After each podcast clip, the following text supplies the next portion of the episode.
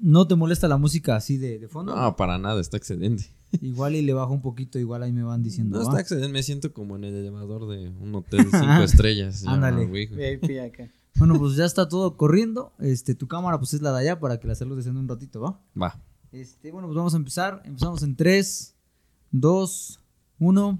¿Qué tal? Sean bienvenidos. Estamos de regreso nuevamente con todos ustedes en este podcast, su podcast favorito, Ponte a Platicar. Les doy la cordial bienvenida a todos y cada uno de ustedes. Muchas gracias por acompañarnos en un episodio más. Ya me conocen, yo soy Rafael Bermúdez y estoy como cada sábado en este lugar con mi querido Iván Aguirre. Por favor, Iván, preséntate con la audiencia. Salúdanos, cuéntanos qué, qué tal las... Pues has estado, ya tiene unos días que no grabamos, así que por favor, preséntate. ¿Qué tal? ¿Cómo están? Bienvenidos a este podcast. Un podcast que la verdad me hacía mucha ilusión por la persona y por el tema que vamos a tocar. Eh, nunca lo habíamos tocado, créeme que es un tema que, que a mí me apasiona, pero nunca se había prestado la, ocasión o alguien que nos compartiera de este tema. Entonces me hace mucha ilusión.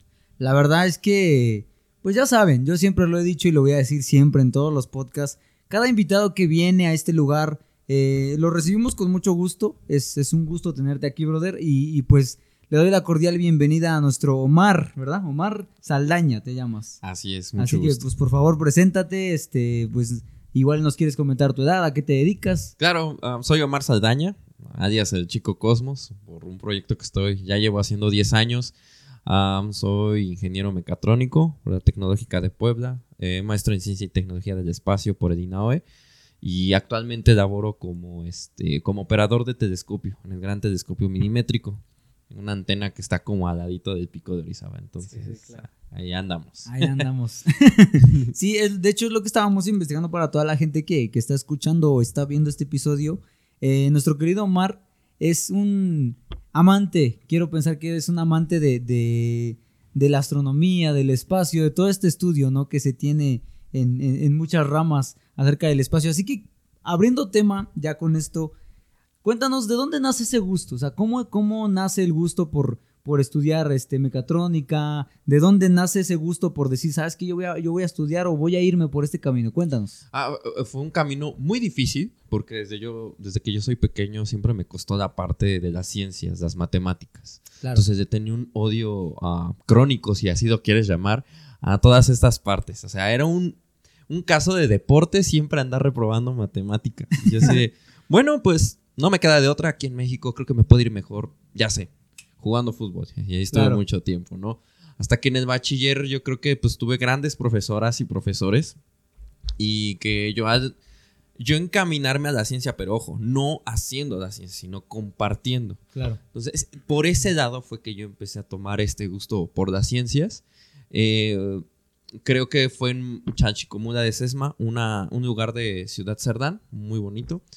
Y bueno, no sé si ustedes saben que cada, este, fi- cada fin de año se hace algo que se llama Noche de Estrellas. Entonces, en Ciudad Cerdán, pues ponen ahí telescopios y pues la gente va viniendo. Pero es gente de cualquier índole, es gente, ah, pues pueden ser niños, pueden ser pues gente que está vendiendo ahí en los festivales. Claro. Y pues de alguna manera u otra fue algo muy interesante. La gente ahí tenía sus telescopios y pues bueno, pues ahí estaban observando a la luna y la gente venía por la luna y, ah, chido. Pero nadie le explicaba nada, ¿no? O sea, Sí, claro. decir, sí, ya había la luna, pero ¿qué? ¿Qué me puedes dar extra?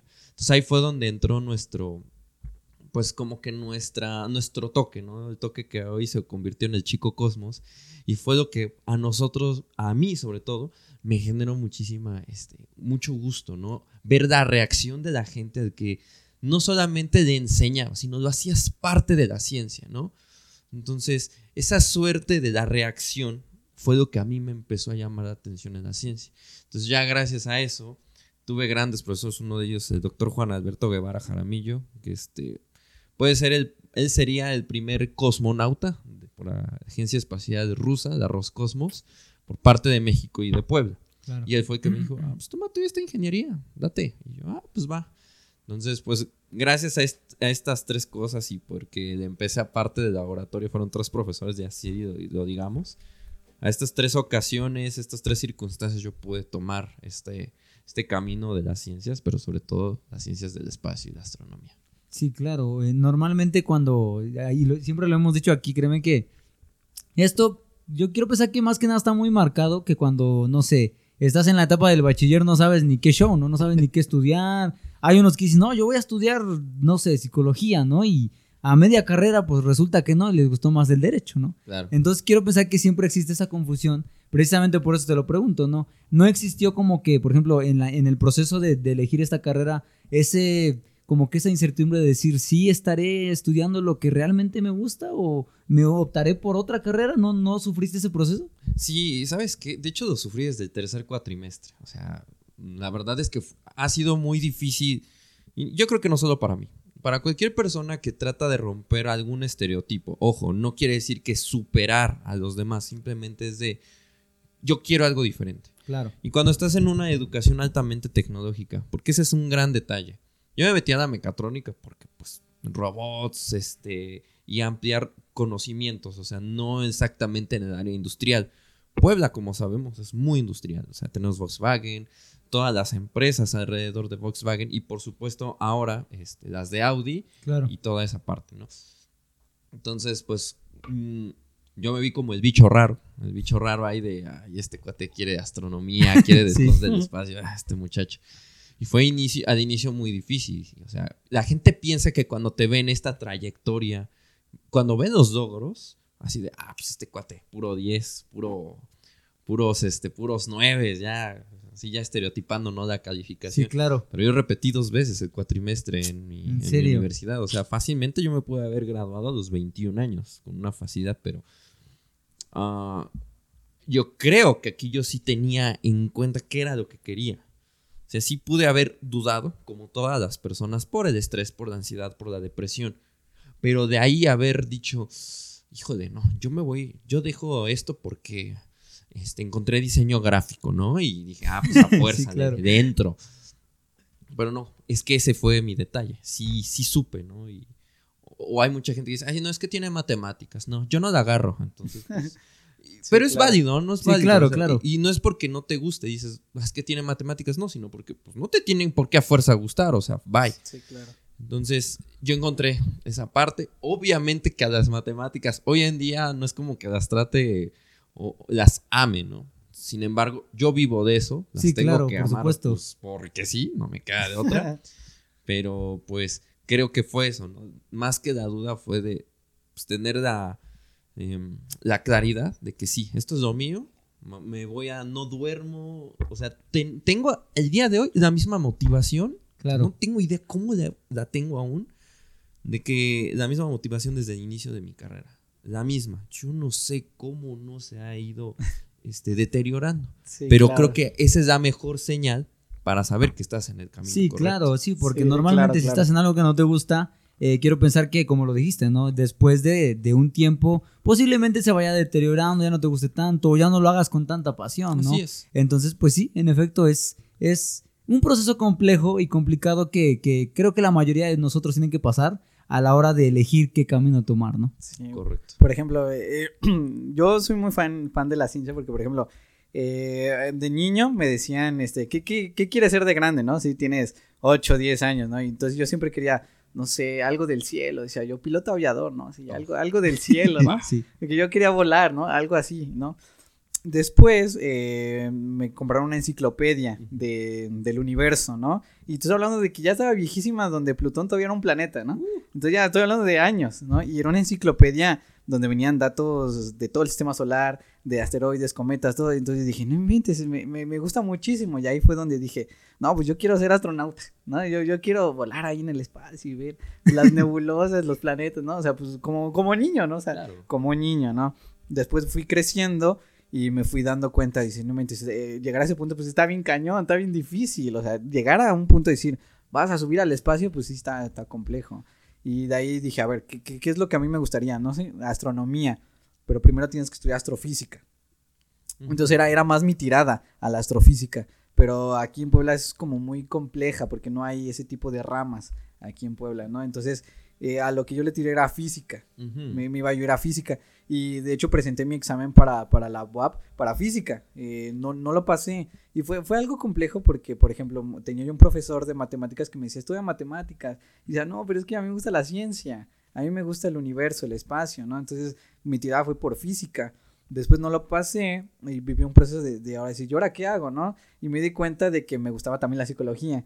Entonces me gustaba aquí, me gustaba allá. Entonces dije, pues el podcast es lo donde yo puedo hablar de, de todos estos temas. Hemos hablado de arte, hemos hablado de psicología, de ciencia, de muchas cosas. Y entonces el podcast fue como que lo que yo encontré para decir, pues esto me, me gusta, porque puedo hablar de todo lo que a mí me encanta. Claro. ¿no? Entonces yo quería saber, este, si tu, ¿cuál fue tu primer contacto con la ciencia, donde tú dijiste esto, no sé, algún telescopio, un libro, una película, no sé.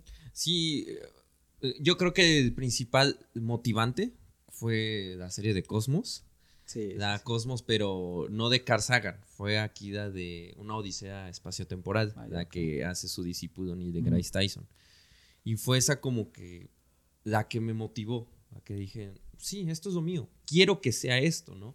Pero no solamente el hecho de, ah, pues me voy a sentar a un laboratorio, ponerme mi batita, me voy a un laboratorio y pues ahí. No, aquí es más de, me gusta cómo comparte este carnal, me gusta cómo te lo dice en un sentido de, tú puedes ser parte sin necesidad de ser un científico de profesión.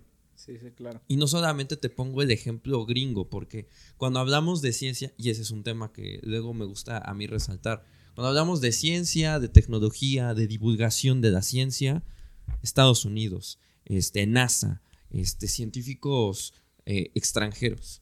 Y luego se nos olvida mucho pues, todo lo que hemos generado aquí, ¿no? Entonces yo al darme cuenta de la riqueza que tenemos aquí en ciencia mexicana, y te puedo decir, no solamente de los mayas, que es lo que por general uno se sabe, ¿no? Sí, sí, sino claro. de que, sino de este siglo, incluso en tiempos de la colonia donde se, se cree y se piensa que México fue ahí donde perdió toda identidad y aunque no lo creas, a pesar de lo que pues conocemos que ya pasó, pues tiene un increíble avance, o sea, yo, yo me pregunto, yo no sé cómo hay tanta gente que cuando se va a otro país dice es que no tenemos nada. Ah, perdón, entonces pues, no sé qué, no sé cuántos libros dejaste de leer. Y no es que Sí, claro. uno suene payaso y de que, ay, es que yo de un buen y chécate mis. No, no, no, no, no, no. Es lo básico, ¿no? Sí, Digo, si saben ellos, este casi casi que un nazi andu- an- anduvo fundando la NASA, pues mínimo has de saber quién fundó el primer observatorio, ¿no? Y no es para, en un sentido de oírse payaso, sino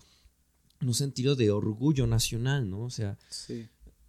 a mí, digo, a mí me duele cuando se van los mexicanos, las mexi- los mexicanos, y yo digo, sí, está bien, vete, pero regresa, regresa de no, papi, hay que, hay que educar, ¿no? A las nuevas generaciones, porque pues, vamos a terminar siendo nada, y a pesar de que nosotros, pues, ten- al menos tuvimos, tenemos la primera universidad en todo el continente americano, en toda la historia. ¿Qué pasaba en Harvard? ¿Qué pasaba en MIT? En Princeton, donde hoy se hizo muy famoso por lo de Oppenheimer. Pues, ¿Qué pasaba mientras teníamos la primera universidad? Pues nada, porque pues, había pastizales, bisontitos muy bonitos. Y luego, entonces, por, hay dos vertientes. Hacer, Sí, claro. hacer este, yo me sentí parte de la ciencia. Me sentí parte de que no es necesario yo ser un científico o, ay, es que soy psicólogo, ay, es que soy abogado, ay, no, yo no puedo hacer ciencia. Diseñador gráfico, ay, no, ni menos, ¿no? ¿Qué, qué voy a saber yo? Cuando la historia nos ha enseñado todo lo contrario. Entonces, a través de esta motivación de la serie, yo dije, ah, qué padre. Aquí me han enseñado que, pues, no soy ni científico, es más, soy ingeniero. Soy ingeniero mecatrónico, yo no sé ni cómo llegué, ¿no? O sea, pero los caminos, dirían, los caminos del Señor son, son muy, este, pues son claros, ¿no? Te abren las puertas. Y ese ha sido como que la, principal motivante, ¿no? Nada más te voy a dar un dato, un dato rapidísimo.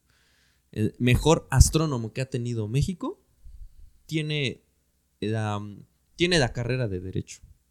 Y ya después se fue a Harvard a conseguir su doctorado en astrofísica. Pero primero fue este Ah, su profesión de abogado. Más para dejarla ahí, ¿no? Sí, Claro. Ahorita que, que comentas algo sobre que la, la misma gente de aquí de México siempre tiene a México como que digamos que en una baja estima, eh, es, es muy cierto, es muy cierto porque por ejemplo hay- yo he conocido a mucha gente que se va a estudiar fuera, ¿no? Porque creen que aquí en el país no está tan chido, ¿no? Claro. Y, y, pues a veces no es tanto que no esté tan chido, sino que es como por el lujo de decir, no, pues yo ya me fui a España, ¿no? A estudiar, ¿no? Pero al menos a mi perspectiva, obviamente, y obviamente conociéndote, conociendo a otra gente que, que también estudia, eh, 100% como lo dijiste, lo dijiste acertadamente, aquí en México se puede lograr, se puede lograr todo y eh, más que preparado podemos salir de aquí. Y es muy, muy cierto, la verdad. Sí, se nos olvida, insisto, el acervo. Exacto. Um, y no es un problema que muchos dicen, ¿no? Es que todos quieren sacar miles de problemas cuando el problema es el... O sea, es que no quieren ver educación. Sí, claro, totalmente. Pero no educación, porque dicen es que la educación estandarizada tiene el problema. Bueno, sí, puede que tengan razón. Pero nadie les está cerrando las bibliotecas, ¿eh? Nadie les está quitando el acceso a los libros ni a la información. Ahí está, no hay pretexto. O sea, y entonces, yo he tenido la fortuna de visitar otros países. Estuve en Polonia, estuve en Berlín y he conocido mexicanos que pues yo digo, ok, está bien, puede que yo te entienda el por qué te fuiste. Por ejemplo, Estados Unidos está lleno de este tipo de gente. Sí, claro. Que te fuiste, ok, va, te está yendo bien chidísimo. Y, hablan pestes, ¿no? Y no del sistema, ¿eh? Hablan peste de la gente, luego de los niños. Ay, no es que los niños ahí educándose en, en la escuela, este, ¿cómo se llama? De mal estandarizada. No que aquí los, nosotros, en esta educación de primer mundo. Ay, papi, tú tienes que, tienen ustedes que ahorrar dineral para que sus hijos entren a la universidad.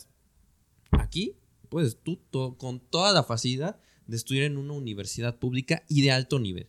Claro, totalmente. Sí, sí, sí, claro. Tienes el Politécnico, tienes la UNAM, tienes la UAP y tienes otras más, digo, al menos aquí en Puebla, no sé, creo que levantamos una piedra y ya tenemos una universidad. sí, ¿verdad? En, toda, en todos los rincones ahí andan. o sea, de que no quieran estudiar, eso, no es- eso es mentira, ¿no? claro, totalmente.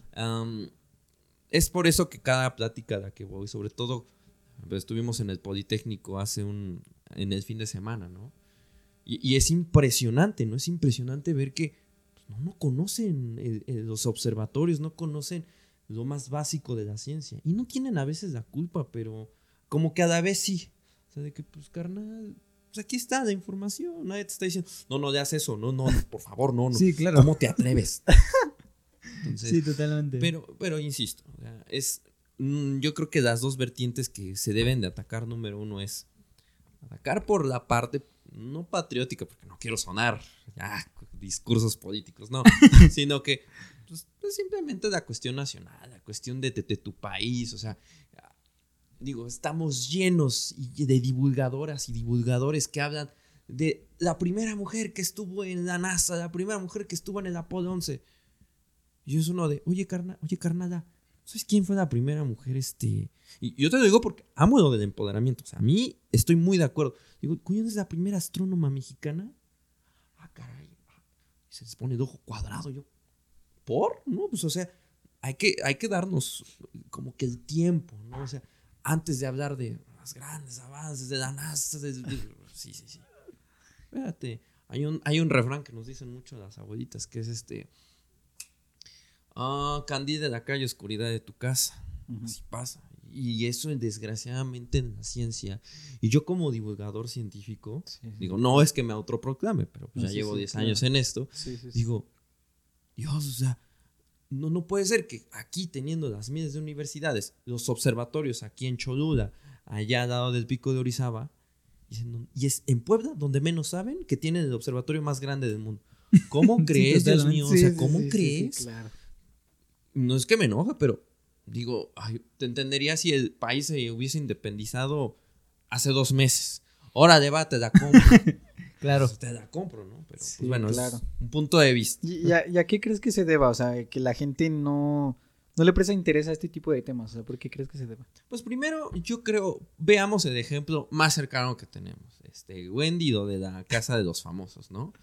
Y, y se fueron a festejar al ángel de la independencia.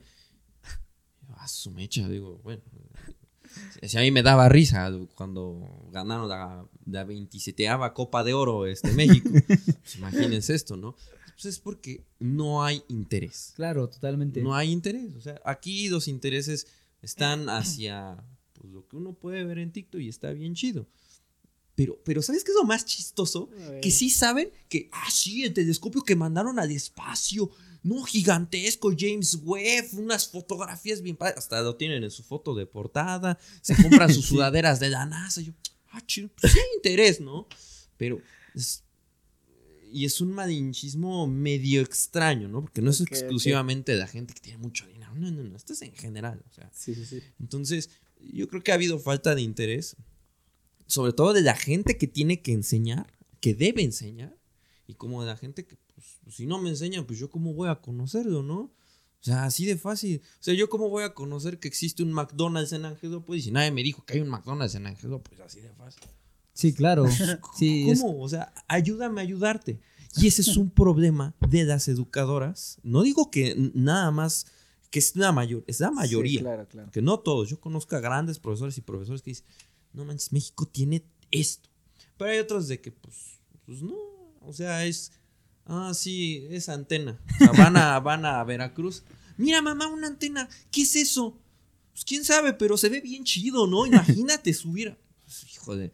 Sí, claro. Normalmente siempre existe la, eh, el típico maestro que dice, no, pues a mí si, si no aprendes a mí me pagan, ¿no? Claro. Y es como que, como tú lo dijiste, ¿no? El estándar. Por ejemplo, ahorita que es- estábamos comentando sobre tu carrera, sobre el proceso educativo, ¿no? Que, que existe actualmente, eh, ¿cuál es, eh, digamos que, la, la, la complicación, ¿no? La parte difícil que tú viste en el proceso de tu carrera. O sea, ¿cuál fue la que dijiste, esta no puedo con esto? Yo creo que pues aparte de las matemáticas, o sea, creo que todos odiamos las matemáticas alguna vez.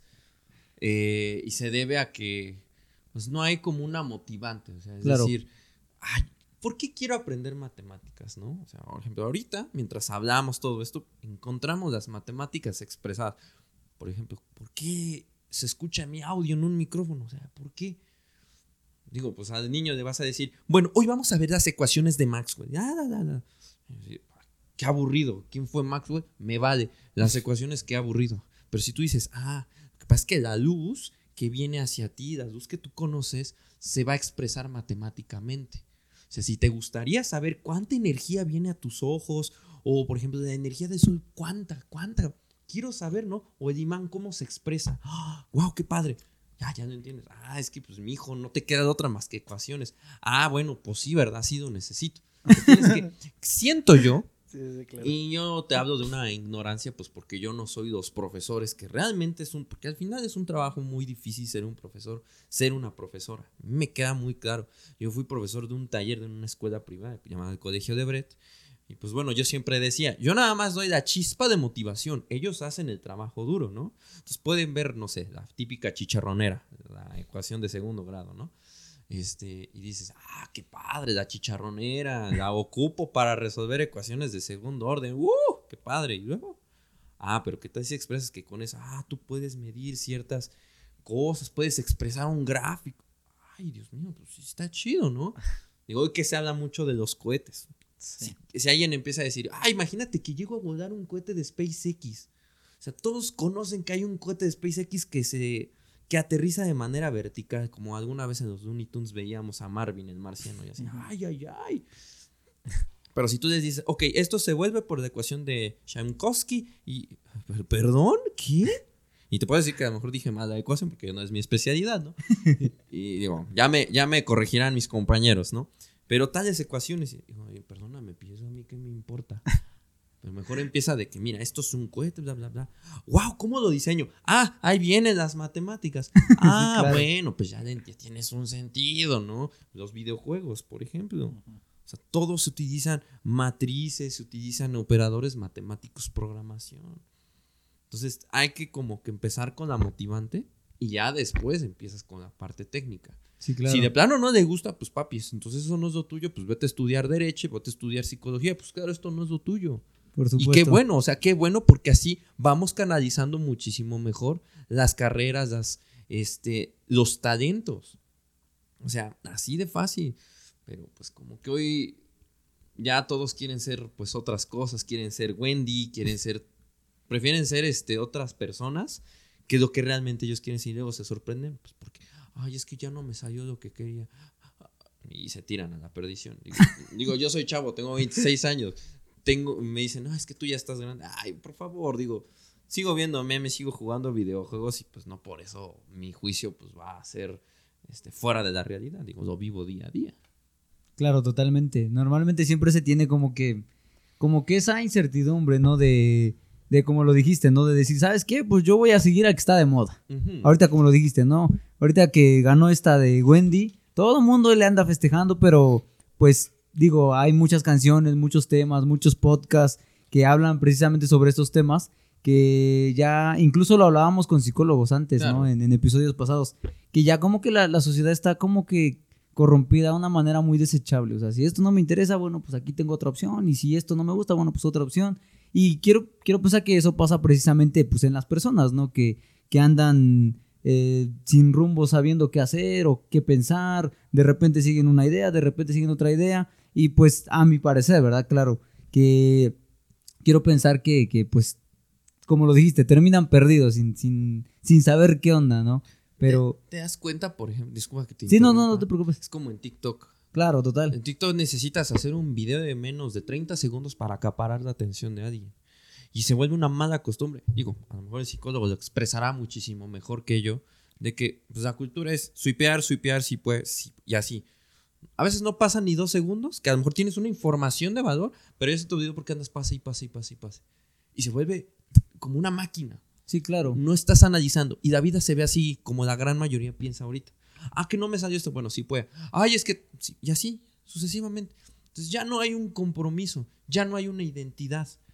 Ya olvidaron toda, todo eso y pues es como un meme que dice, bueno, ya dejamos de ser Oppenheimer, ahora somos de Wendy, ahora somos de Barbie y antes fuimos la sirenita. O sea, podrán decir ese meme que es muy chistoso, pero fíjate que es muy cierto. Es real, Sí, Es tan real, ya nadie, ya nadie tiene un sentido de identidad, ya Sí, nadie claro. dice, yo quiero, no sé, yo sí, yo, yo Omar me pueden decir el astronauta, el astrónomo, el aspirante, el astronauta, análogo, sí, sí, sí. Pero ahorita ya muchos chavos es de, bueno, ya no me salió esto, bueno, le voy a continuar así. Y se, se desencantan del primer obstáculo. Llega el primer obstáculo, ay no, yo no soy, ya, fuera. Sí, No, claro. La vida no es desechable, papi o mami, no, o sea, aquí a la primera es porque, pues, sí, ni modo, te tienen que llegar los retos y, pues, si no, y eso pasa en la ciencia. Digo, las pocas personas que se meten a la ciencia es de, ay, es que está muy difícil esto de las ecuaciones, ay, está...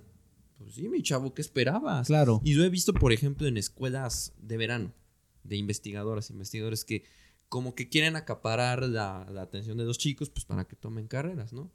Recuerdo que en uno de esos empezaron a hablar de agujeros negros. Pero empieza aquí la parte fea, la parte física, la parte matemática. Entonces, pues les empiezan a preguntar los profesores a estos chicos en la escuela. Pues muchos se quedaban callados, ¿no? Y uno pensaba que agujeros negros era de Interestelar, de Christopher Nolan, o este, lo de Cosmos. No, estos pues, matemáticas muy difíciles, o sea, cañonas. Y algo que dijo muy cierto el, el, este, el instructor.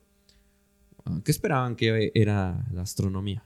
¿O qué esperaban encontrar? Este, agujeritos negros en un telescopio, sentados tomándose cafecito y a ver si lo agarran. No, esto es de calcular, esto es de matemáticas y así es la vida. Entonces, eh, eh, yo creo que eso es por la parte social. Parte social, pero en gente ajena a la ciencia. Y que de que nada más la agarran porque está de moda, lo agarran porque este es un excelente trampolín de influencer para ser influencer de la educación, de la ciencia, o un trampolín político. Ah, porque eso sí, ¿eh? o sea, ahí también yo he visto muchísima gente tóxica que en mi propia comunidad es de quieren su reflector, que los 30 mil, 60 mil seguidores en Instagram. Pero ya cuando vienen los verdaderos madrazos, brillan por su ausencia. O sea, pues pláticas muy chidas, muy bonitas, pero ¿cómo vas en la carrera? Luego ni termina la carrera. Sí, claro. Sí, sí. Eh, no, que no tiene nada de malo, eh, o sea, insisto. Sí. Porque pues yo también dije, ay, no manches, ya, ya quiero dejar esto. Pero pues es de, pues, digo, no tiene mucho que terminé mi tesis de maestría, la defendí todo. Y digo, me costó un buen de trabajo. Estaba de ya quiero acabar, ya estoy hasta el copete de mi tesis, ya. Pero aprendí muchísimo, ¿no? O sea, la investigación no es solamente, insisto, como un astrónomo, de sentarse en tu telescopio bebiendo cafecito, ah, y que te llegue el dinero, porque pues eso sí, ¿no? Nomás por ser, pues me va a llegar el dinero. No, pues sí, dicen, no, pues es que aquí en México no hay nada. Ah, vete a Estados Unidos. Ay, mijito, si no pudiste aquí, ¿qué te hace pensar que vas a ir Sí, adelante claro. en otro país? O sea, Obvio. por favor. Pero bueno, es, algo que he podido ver. Sí, sí, no, sí, es muy, muy interesante. Por ejemplo, algo que a mí me llama la atención, que me comentaste que tú fuiste a Alabama, ¿no? Eh, a esta parte de la NASA. Coméntanos, ¿cómo, del- de, dónde estás, cómo llega esa oportunidad, cómo te fue allá, qué es lo que hiciste? A ver, coméntanos. Fíjate que este- es- este concurso, este International Air and Space Program, o sea, además de ser, este, mira, no puedes llegar a la NASA directamente a menos de que seas un, pues, un gringo, ¿no? O ciudadano estadounidense. Entonces, pues nosotros como mexicanas y mexicanos tratando de salir adelante en esto, pues es de má- máscaras, o sea, tienes tú que hacer un proceso de admisión en el cual, pues si haces un proyecto dedicado al espacio, obvio, todos pueden entrar aquí, llámese abogados, llame- lo que tú quieras, pero que tengas una, al menos un conocimiento previo, que tengas el gusto, porque pues si no, mejor ni estés, y que por supuesto, pues tengas el compromiso, ¿no? De trabajar. Entonces, en Estados Unidos, pues para un estadounidense, pues es como un verano, ¿no? Pero para gente como nosotros de Latinoamérica, pues es una oportunidad de, pues sopas, ¿eh? O sea, además de tener un tipo de entrenamiento de, de astronauta, sea de buceo, capacitación en el área aeroespacial, en el área de astronomía, pues tienes que desarrollar un proyecto, ¿no? Entonces, eh, ahí fue donde yo pude entrar. La verdad, afortunadamente yo ya estaba en el inicio de mi maestría y ya tenía pensado que iba a ser parado de mi tesis. Entonces, llegando a Huntsville, Alabama, que es un, aunque no sea tan sonado como California, Houston, es la parte más importante de NASA, pues porque ahí fue donde empezaron lo del Saturno 5, que fue lo que enviaron a los este, astronautas del Apolo 11, ¿no? Entonces todo se construía ahí en Huntsville. Entonces, pues llegando ahí fue algo muy padre, pues porque primero mi primera experiencia en la parte aeroespacial, ya como tal seria, y pues bueno, teníamos una semana, porque estuvimos una semana. En una semana tienen que desarrollar una propuesta de proyecto y el ganador se va a ir a la Estación Espacial Internacional. Entonces, pues ahí competías contra gente de todo el país. Y me refiero a gente de todo el país, de toda índole y de toda clase social. Ahí veíamos gente de la Anáhuac, gente del TEC de Monterrey, gente del Politécnico, de la UNAM y pues gente de, de- de la UTP, de la Tecnológica de Puebla. Entonces, mm, de 80 personas dividimos 7 equipos y de los 7 equipos el nuestro fue el ganador. Pero no es el ganador de pues nada más porque sí. O sea, de los cuatro días, yo recuerdo que el tercero, nuestro, nuestra propuesta de proyecto nos la regresaron 17 veces. Y ahí fuimos asesorados por, por gente de AEXA. ah, Una, es una empresa que se dedica mucho a, a hacer este tipo de eventos en Estados Unidos. Porque, Pues como tal, aquí no te pueden llevar, ah, sí, a la NASA, ay, sí, vete. No, primero tienes que ser gringo, así de fácil, como a los rusos. ¿Quieres participar para ser un- alguien de Roscosmos? Pues sí, mijito, sé ruso. Ay, ese no te lo vengo manejando, ¿no? Y menos si tienes cara de nopal como la mía. Entonces, ahí fue donde fue nuestro acercamiento. Ganamos nuestro mecanismo que va a irse al espacio en el 2024. Y este, que hoy, bueno, más bien en octubre de este año vamos a presentar en Azerbaiyán, un país alejado, un poquito alejadito de Turquía, porque pues nuestro, nuestro proyecto lo que hizo ganar fue ah, utilizar materiales que aquí en la Tierra se usan, pero jamás se han utilizado en el espacio. Y el diseño fue del gusto, no solamente pues para la gente de AEXA, para la gente de este, Aegis Aerospace, que es la son, los- son las personas que tienen ahí su módulo en la estación espacial, sino que también nos calificó un astronauta de cuatro misiones de la, del transbordador espacial. Doctor en, imagínate, era doctor este, en materiales. Entonces fue, para nosotros fue algo muy padre porque la gran parte de nuestro, de nuestro equipo pues éramos chicos que pues nosotros conseguimos el recurso pues vendiendo cositas, o sea, sabíamos, no teníamos ni un peso. O sea, si no teníamos un peso ni para las combis aquí en Puebla, no teníamos ni idea de cómo rayos íbamos a sacar para ir a la mama. Entonces aquí hubo mucho apoyo de la prensa, hubo mucho apoyo de, de ciertos organismos del gobierno. Entonces, pues, pues imagínate, ¿no? Pues muchos chavos, pues a lo mejor no tuvieron ni un, ni a lo mejor tanto trabajo para conseguir ese recurso. Y nosotros nos sentíamos con ese compromiso.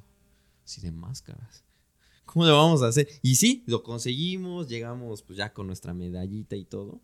Así de, espérate, pues, nuestro trabajo no ha terminado. Hay que manufacturarlo, hay que hacerlo, hay que pedir materiales. Entonces, pues es el día de hoy que seguimos desarrollando el proyecto. porque se tiene que ir a Houston para septiembre. De, ya de el mes que viene, ¿no? Entonces ha sido muy, muy, muy pesadito. Una muy buena experiencia, porque pues sí nos exigieron demasiado, digo. 17 veces te apuesto que no es nada lo que realmente exigen en, tales empresas, ¿no? Y no solamente en NASA. Pero ¿cómo, ¿cómo fue? O sea, ¿cómo llegas a la NASA? ¿Qué es lo que lo primero que haces? O sea, me, gusta esa parte porque yo siempre tuve esa ilusión como niño, ¿no? La NASA es lo, primero que te imaginas en este mundo del universo. ¿Cómo es esa experiencia dentro de...? Es, es este, pues daba mucho miedo, ¿no? Porque pues miedo a fracasar. Llegas con el miedo de, y pues de plano, si estoy bien menso y voy con todas estas personas. Eh, yo creo que aquí tuve un buen equipo el día de hoy, el mismo equipo que ganamos, seguimos ahorita teniendo comunicación, haciendo divulgación, o sea, saqué muy buenas cosas de esto. Entonces, el equipo que tenemos, el equipo que somos, nos ayudamos entre sí para poder aprender, pero sobre todo ayudarnos. Y como que coincidentemente nuestro equipo era gente que pues también le costó mucho trabajo conseguir los recursos pues para estar ahí en Huntsville, ¿no? Entonces, ah, pues llegar, eh, pues, el idioma, por ejemplo, sí, bueno, afortunadamente sí te puedo decir que sí te vino, te venimos parlando de chiquenaditas, dirían por ahí ciertos chiquenaditas. De chiquenaditas. Entonces, este, pues sí ya era como que pues un poquito más sencillo, este, pues es un sentido de colaboración, porque ya no estás en tu país, ¿no? O sea, de, ya no trabajas bajo las exigencias de un mexicano o de una mexicana, sino ya de otro lugar y de tales, este, pues de tales monstruos que son las empresas privadas y sobre todo, pues evaluarte bajo un, un astronauta de la NASA, o sea, directamente, ¿no? Entonces era muchísima presión. O sea, sí, muy divertido, muy padre, estás en, en otro lugar, que fotos por aquí, fotos por allá. Sí, está muy padre eso. Eso representó el 10% o el 5% de todo nuestro tiempo allá. Y ese tiempo era de trabajo, investigar, investigar, no dormir y no dormir. A mí, nosotros nos valían que hiciera el otro equipo, la verdad. Nosotros como equipo tuvimos esa mancuerna así de, madre, o sea, sopas. Tenemos aquí de, nos acaban de apoyar con dinero del pueblo, o sea, dinero, te ha puesto del erario. O sea, hay mucha gente. Entonces, tenemos que echarle, ¿no? O sea, tenemos que decir por qué nos fueron a apoyar. Entonces, más que disfrutar, realmente la sufrí. La sufrimos. Sí, sí, me imagino. O sea, era mucho estrés y de que 17 veces y nos regresan. ¿Qué es lo que nos falta? Entonces llegó un momento en el que te haces bodita y así de, ¿qué es lo que falta? ¿Qué es lo que falta? No, no, no sabes. Pero pues eso es hasta que ya lo desarrollas y te avientas. Y afortunadamente el equipo, pues teníamos de diferentes carreras y todo. Gente preparada, gente enfocada, porque eso es lo que importa, enfocada. A mí me vale si tienes dos, si das charlas en que en los miles de lugares, que tengas 60 mil seguidores, a mí me vale. Haces bien lo que tú dices que haces, perfecto. Y así fue. Entonces, una mezcla de felicidad, este, y de depresión, nada más que sí la depresión como que estuvo bien chida, ¿no?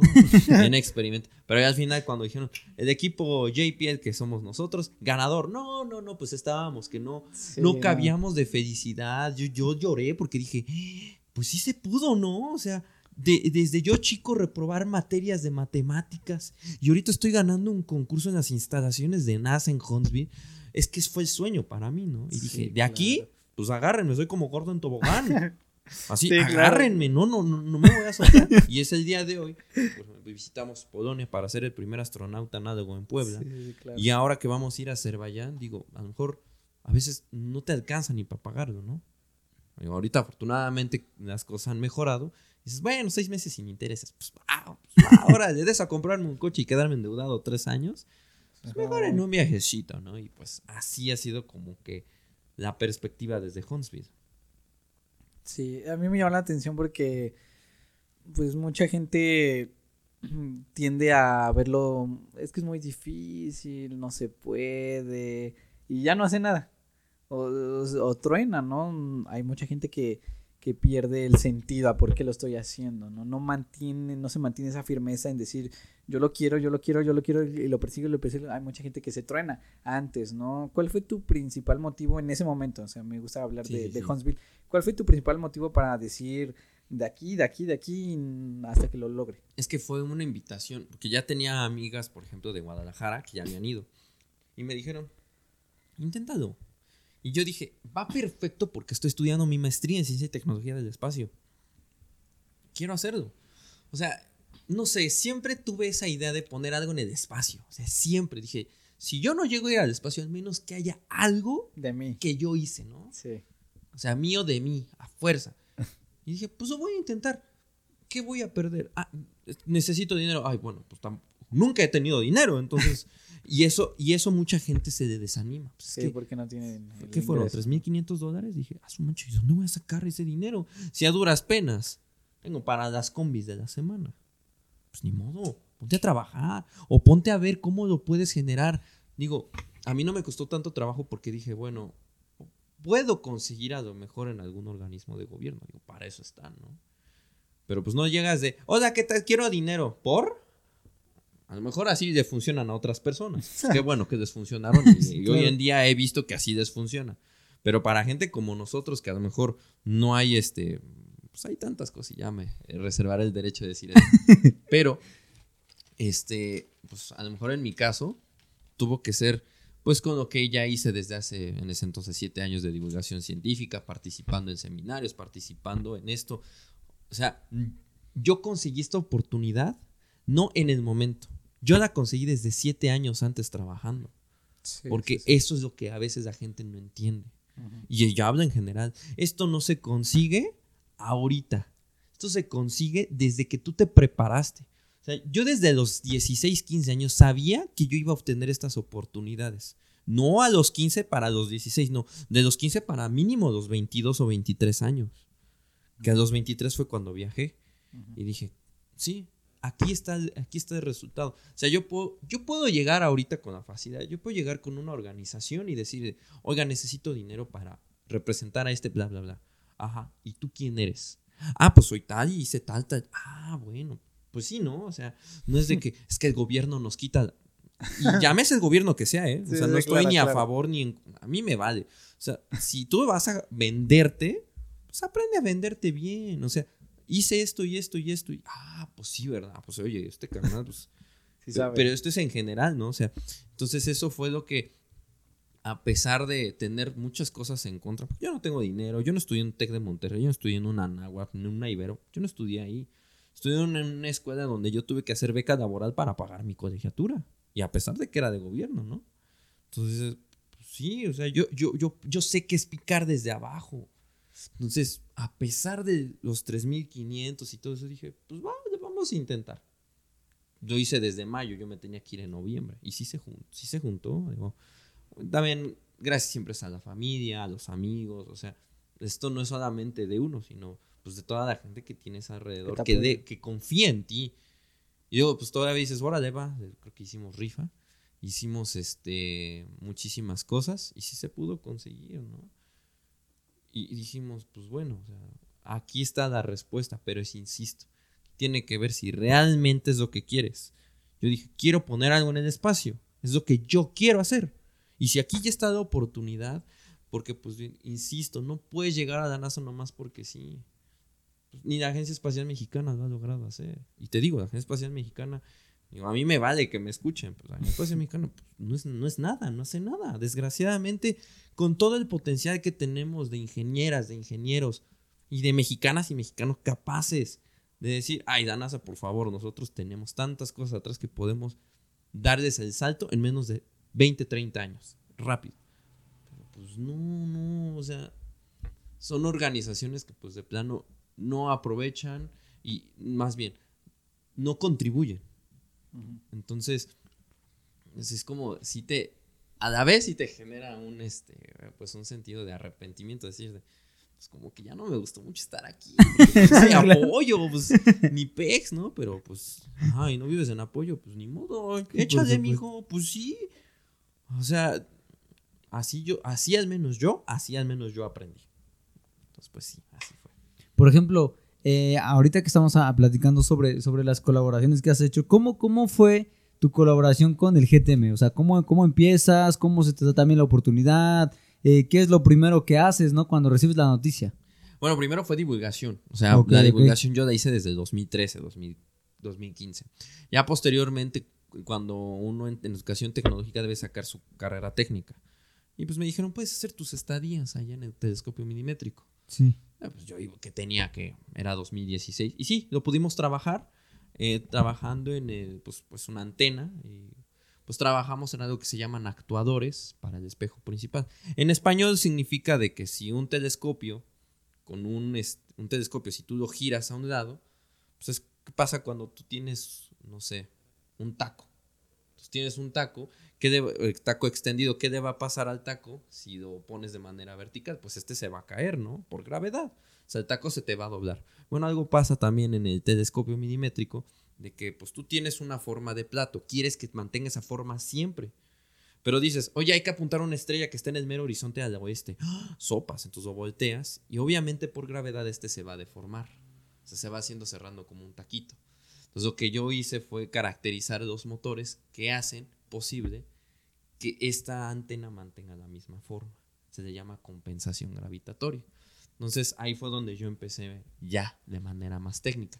Actualmente me, como operador no hice pues porque pues ya llevaba experiencia en este telescopio y porque trabajé en seminarios para la UNAM por parte de igual en pura instrumentación, ¿no? Entonces, pues eso les ayudó, eso este pues vieron que podría yo ayudar y colaborar y porque además también en el telescopio pues hay divulgación, ¿no? Entonces dije, "Uy, no, pues ya ya llovió, ya llevo 10 años en esto, pues perfecto, vamos a darle, ¿no? Entonces estas cosas, insisto, no las trabajé de hace un año para que mi perfil de computrabajo pues ayudara, ¿no? Claro. Que pues ya llevé desde 2016, 2015 pues trabajando para este tipo de, para este observatorio.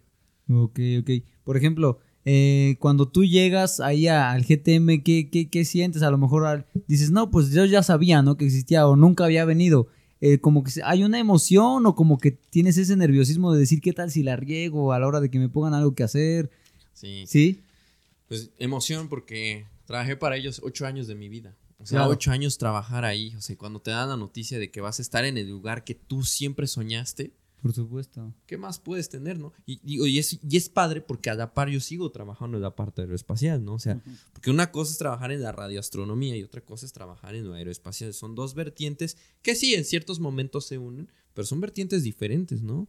Entonces, a mí me da muchísimo gusto saber que pues todo lo que estoy haciendo se pudo englobar como en un embudo para pues terminar. Ahora, ¿qué es lo más interesante? Que sé que esto pues no es mi top. Sé que a mí me gustaría yo continuar mis estudios y que pues en algún momento colaborar para algo pues muchísimo más no, no, hay, no, hay algo más grande que el gran telescopio milimétrico, o sea, pero este, yo ser más, o sea, para el nivel del gran telescopio, ¿no? O sea, porque pues digo, todos los monstruos que tenemos ahí de doctores en astrofísica y yo pues de maestría, yo sí de, ay, no, o sea, sí necesito, ¿no? Dar de más, o sea, porque pues, pues eso que se merece, ¿no? Entonces, yo ahorita que hemos estado en el, estado en el telescopio y yo ver esta cosota moverse y decir, acabo de mover esta cosota, no tengo idea cómo dice, pero wow, entonces pues ya te sientes parte, ¿no? Entonces, claro. si a una persona le haces parte de la ciencia, se siente así de, wow, yo soy esto, yo acabo de hacer eso, entonces yo esa emoción la trato de yo transmitir, ¿no? Claro. Entonces es por eso que a mí me emociona que después de 10 años trabajando de, pues aquí estoy, ¿no? O sea, es lo que a mí me ha motivado mucho hasta la fecha. Por ejemplo, este, para toda la gente que nos está escuchando, que nos está viendo, eh, ¿sí nos podrías explicar para qué sirve este, pues este telescopio? ¿Qué es lo que hace? ¿Cómo funciona? Sí, fíjate que eh, este tipo de radiotelescopio no es el telescopio que ustedes verían en, en los de las imágenes de, por ejemplo, las imágenes que ustedes ven en internet de el James Webb tomó estas fotos jamás antes vistas. Eso es lo que podemos ver con nuestros propios ojos y el infrarrojo. Pero ¿qué es el infrarrojo? Pues no lo podemos ver, pero se traduce en calor, si lo puedes sentir. Entonces, pues cuando llega el sol, pues el sol nos da pues, todo su paquete, ¿no? Pero que va desde los rayos gamma hasta las ondas de radio. Pero nosotros nada más podemos ver, digamos, no sé, tienes una regla de 100 centímetros y nosotros solamente podemos ver una parte muy pequeña menos de un milímetro. Sí, sí, sí. O sea, nuestra visión está totalmente limitada. Pero lo demás sí lo podemos sentir. O sea, lo podemos sentir a lo mejor en calor, como es el infrarrojo, los rayos ultravioleta. A lo mejor cuando vas subiendo a la combi y ves al señor ahí con su luz este, como violeta. Y dices, yo como soy bien priatito, pues no me brilla nada, pero veo mis dientes y veo mis... Y ay, ahí sí me brilla, caray, ¿no? Entonces, e, eso es ultravioleta, cosas como los rayos gamma. O sea, todo eso lo recibimos de, de distintos cuerpos de, del universo. Pero, por ejemplo, no podemos ver a simple vista un agujero negro o lugares en el, en el espacio donde la temperatura es muy baja. Claro. O sea, pero mm, baja me refiero a dos, menos 273 grados Celsius. Casi punto de congelación. Y eso no lo podemos ver con los telescopios ni más potentes que están allá afuera en el espacio.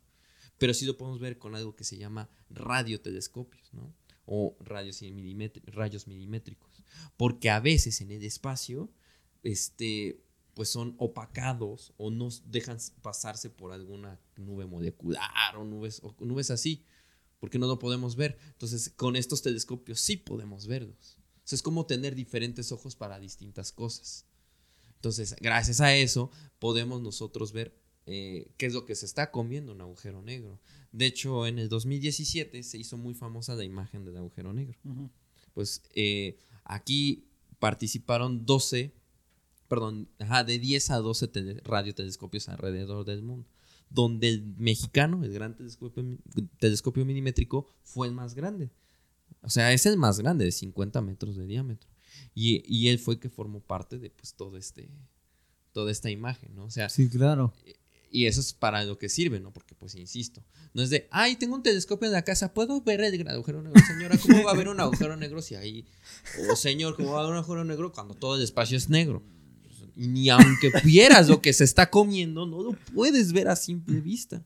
Necesitas de rayos X, necesitas... Pero eso no lo puedes ver con tus ojos, necesitas fabricar un ojo o un telescopio pues, para que puedas verlo. Sí, por supuesto. Entonces, uno de esos es nuestro radiotelescopio que es de la nación, o sea, es de ustedes, y, desgraciadamente pues no se sabe, ¿no? Pero sí, para eso sirven estos telescopios, se mueven, pues bueno, se mueven con, pues, con motores realmente muy grandes para poder apuntar a objetos que están muy lejos en el cielo, con una precisión casi de relojería. O sea, se mueven precisos. Si tú le dices a tal telescopio, oye telescopio, quiero que me apuntes, no sé, a tal cuasar, es decir, una galaxia muy lejana. Y te lo va a apuntar con una precisión casi exacta, casi exacta. Entonces, insisto, son objetos que no podemos ver porque están muy fríos.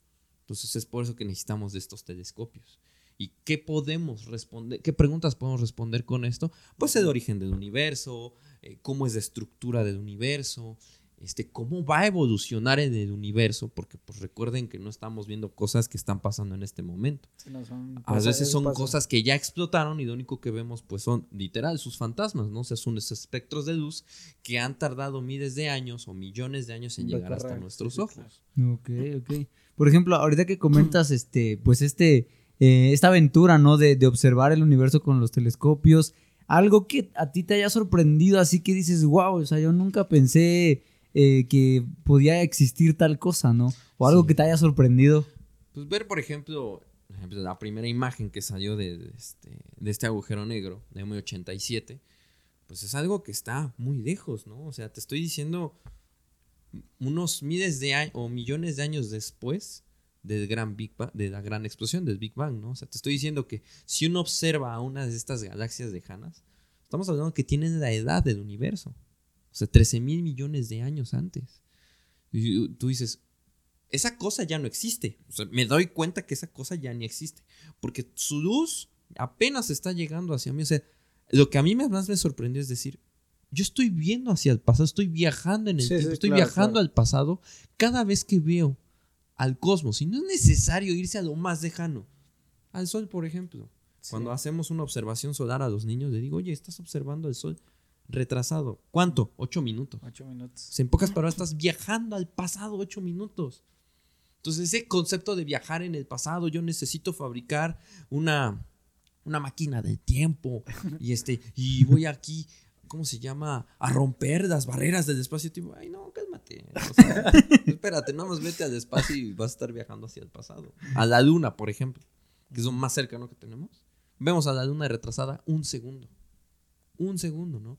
Entonces, es impresionante lo que el universo nos está dando, lo que el universo, sin necesidad de que, ay, es que mañana, mañana voy a conocer el amor de mi vida, como dice Moni Vidente, ¿no? Y la numerología y todo eso, ¿no? Entonces, decir, ah, no, simplemente es que, pues de todo lo que viene, o sea, me encanta siempre dar esta analogía. Tú eres polvo de estrella, Alguna vez el polvo que tú, o bueno, lo que tú eres fue polvo de una estrella que creó la estrella y te creó a ti. Pero qué interesante saber que posteriormente cuando de nosotros dejemos de existir, nuestra materia no deja de existir. Va a ser el material para formar nuevas estrellas, nuevos mundos con nueva vida, o quién sabe. Tu materia puede ser el material para un agujero negro. Y dices, wow, neta, eso puede pasar. A lo mejor dices, ay, ¿cómo crees? O sea, eso va no lo sabes, ¿no? O sea, tu material, que es lo primordial para formar estrellas, porque pues así pasa. Pues cuando una estrella muere, pues se puede volver un agujero negro, una explosión. Sí. Yo qué sé. Según la ley, la ley de la relatividad, ¿no? Ah, por ejemplo, eso es algo muy interesante, ¿no? O sea, ya en la relatividad, pues te, das cuenta que el espacio y el tiempo no es absoluto. Sí, que si tú se deforma. Claro, si tú tuvieses muchísimo peso, por así decirlo, o sea, si tú fueses un agujero negro, tú puedes deformar el espacio.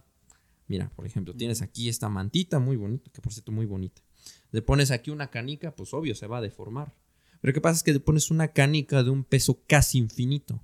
Pues se va a deformar hasta pues, hasta donde sea, pero no deforma solamente el espacio de tu, de tu mantel. Estás deformando el tiempo. O sea, esta, esta tela no solamente es espacio, es espacio y tiempo. Sí, claro. claro.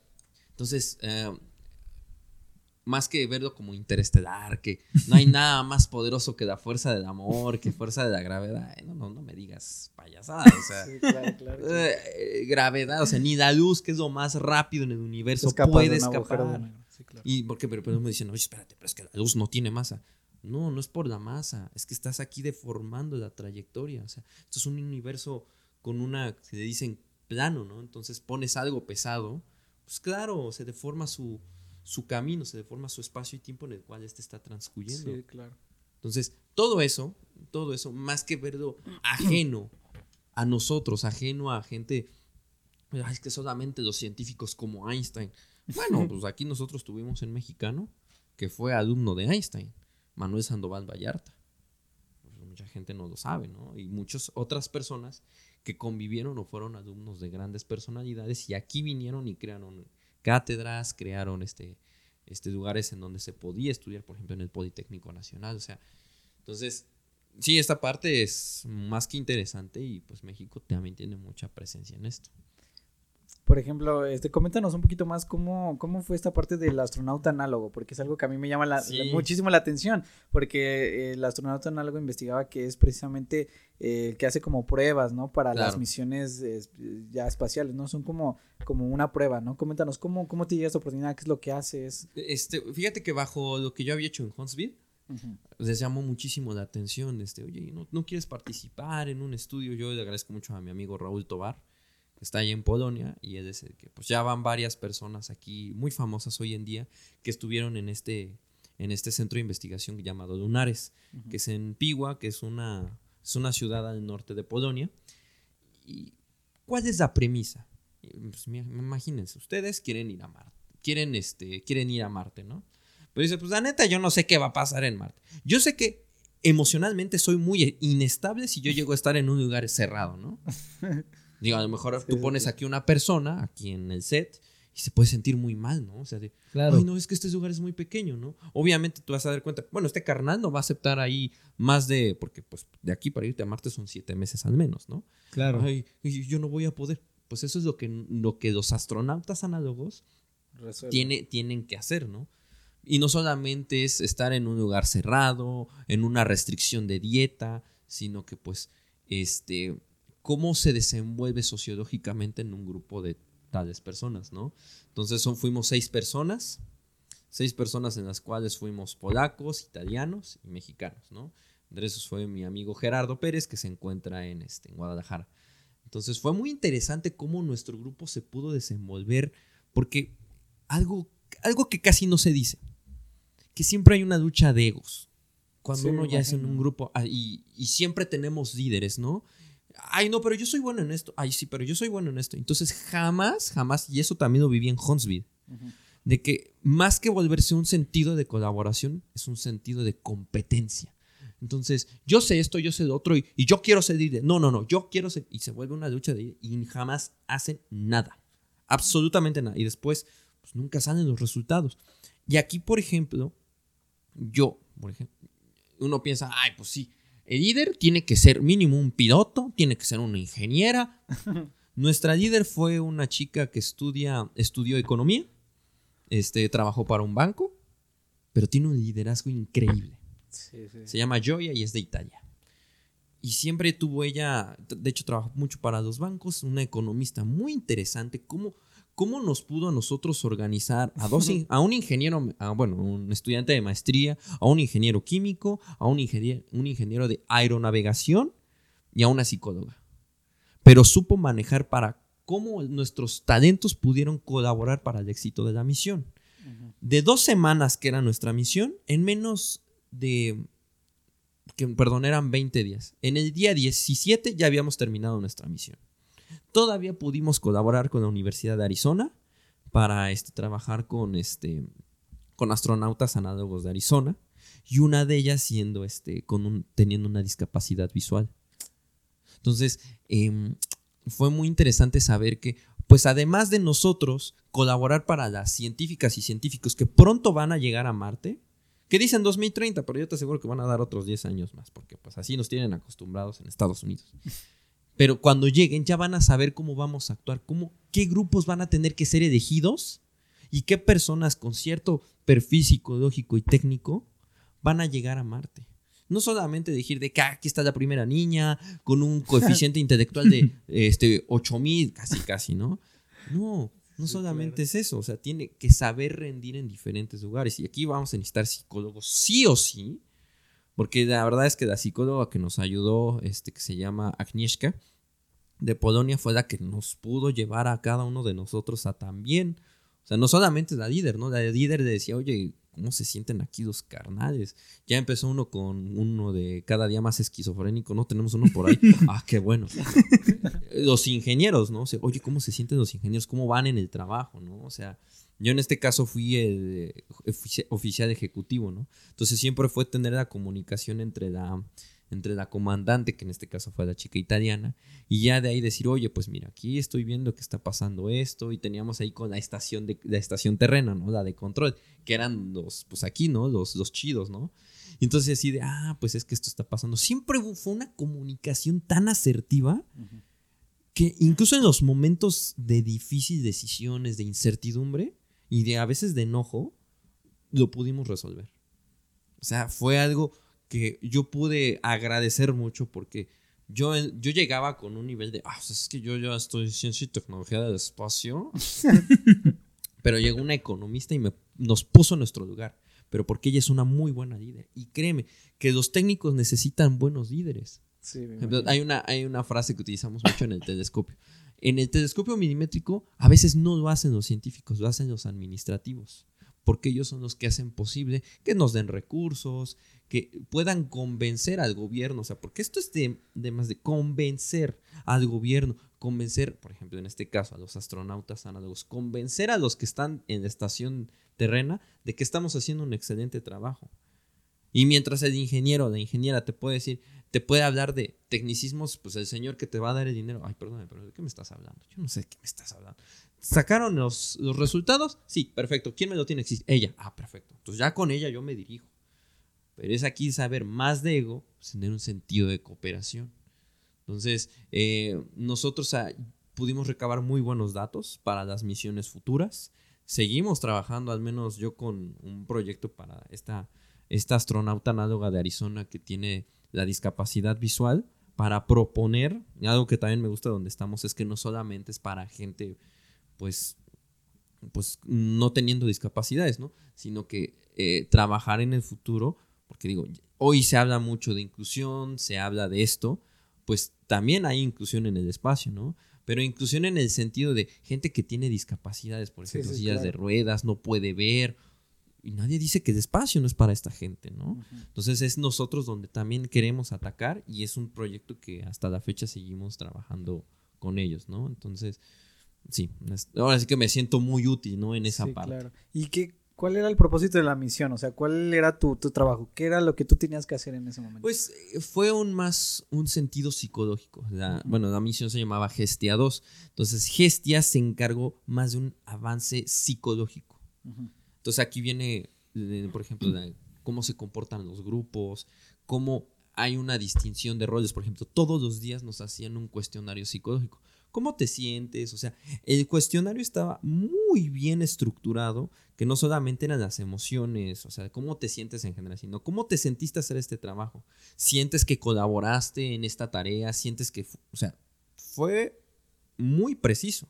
Entonces eso a mí, la verdad, me hacía, digo, yo a veces soy muy inestable emocionalmente, yo creo que mucha gente, o si no es que todos, digo, que no lo sea, preséntenmelo ahorita.